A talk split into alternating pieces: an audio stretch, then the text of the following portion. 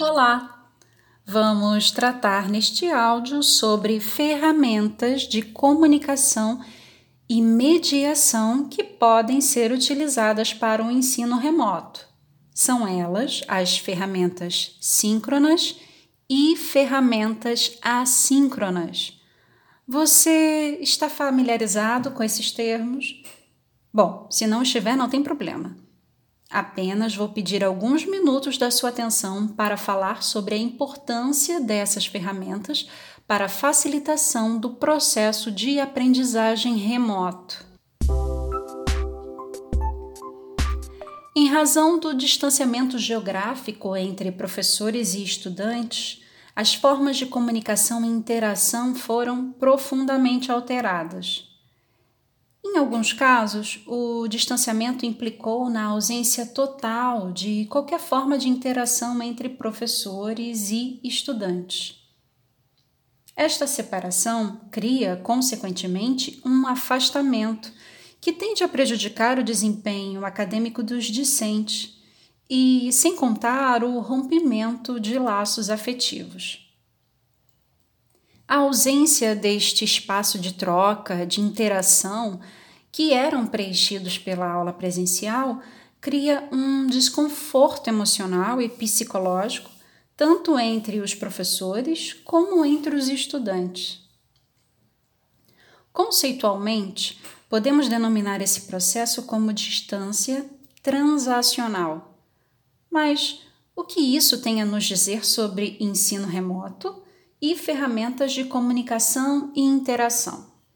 Pois bem, o principal desafio do ensino remoto é diminuir essa distância entre professores, estudantes e os estudantes entre si, a partir da adoção de ferramentas para a comunicação e interação. Devem-se considerar três variáveis para incorporar essas ferramentas no processo de ensino-aprendizagem. Vamos a elas. A autonomia do aprendiz, em que devem ser consideradas as ferramentas que o estudante dispõe.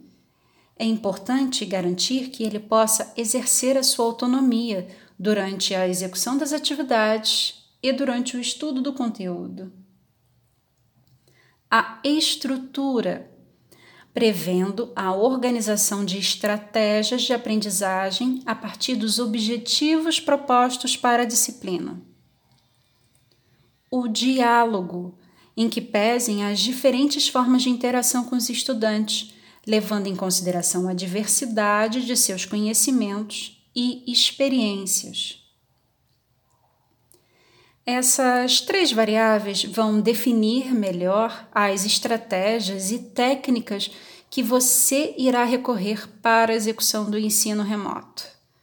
Portanto, é importante ter conhecimento também dos recursos disponíveis para se comunicar e interagir com os estudantes e, principalmente, quais deles são condizentes com o contexto de aprendizagem desses estudantes. Agora, vou apresentar a você as características das ferramentas síncronas e assíncronas e mais alguns exemplos que podem ser oportunos para a sua disciplina.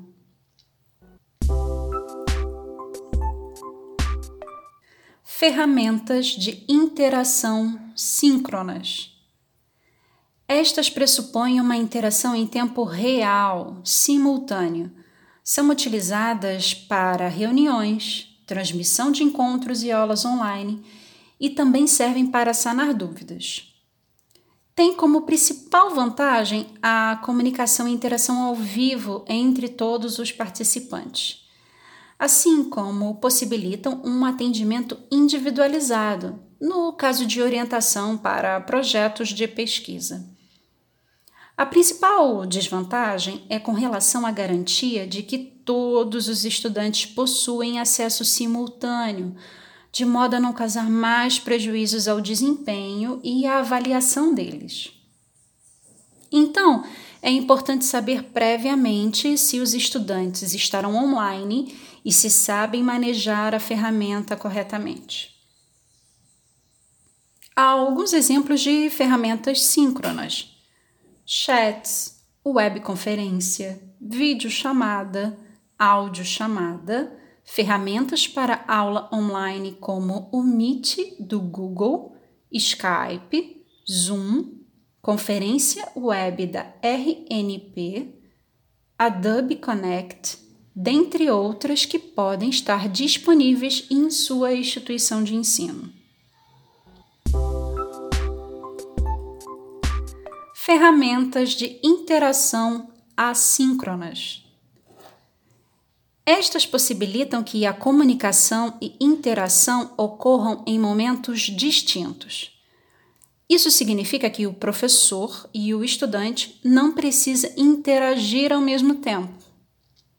A principal desvantagem, se compararmos com as possibilidades de interação das ferramentas síncronas, é que o estudante pode se sentir mais isolado durante o processo de ensino-aprendizagem, o que vai demandar a atenção reforçada do professor quanto à comunicação e ao planejamento didático. Alguns exemplos dessa ferramenta: fóruns de discussão online, atividades com envio de tarefa atividades de construção coletiva de texto, como as UICs, diário, pesquisa de opinião, questionários, dentre outras. Essas ferramentas geralmente estão agrupadas e dispostas dentro de um ambiente virtual de aprendizagem, mas isso será tema para outra conversa nossa. Em resumo, essas são as principais características das ferramentas síncronas e assíncronas de interação para o ensino remoto. Você, em sua prática docente, já utilizou uma ou mais de uma delas? Gostou desse episódio? Então, para finalizar, gostaria que você refletisse sobre a seguinte pergunta: como se apropriar dessas ferramentas de interação online para diminuir a distância entre os estudantes?